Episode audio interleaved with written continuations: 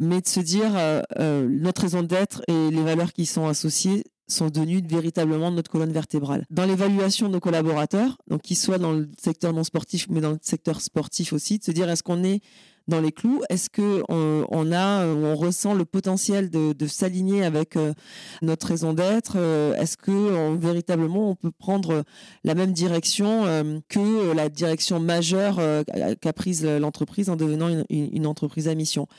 Et, ce que ça a changé assez rapidement, c'est que l'on a cherché à élever la, mission sociétale au même niveau que la mission sportive, ce qui est quand même quelque chose d'assez inhabituel dans, une entreprise de, de sport professionnel si cet extrait t'a plu, je te laisse aller découvrir l'épisode dans son intégralité.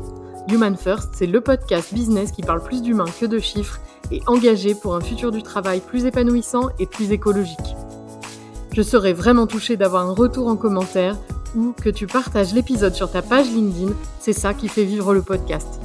Je vous souhaite une très belle écoute de l'épisode dans son intégralité.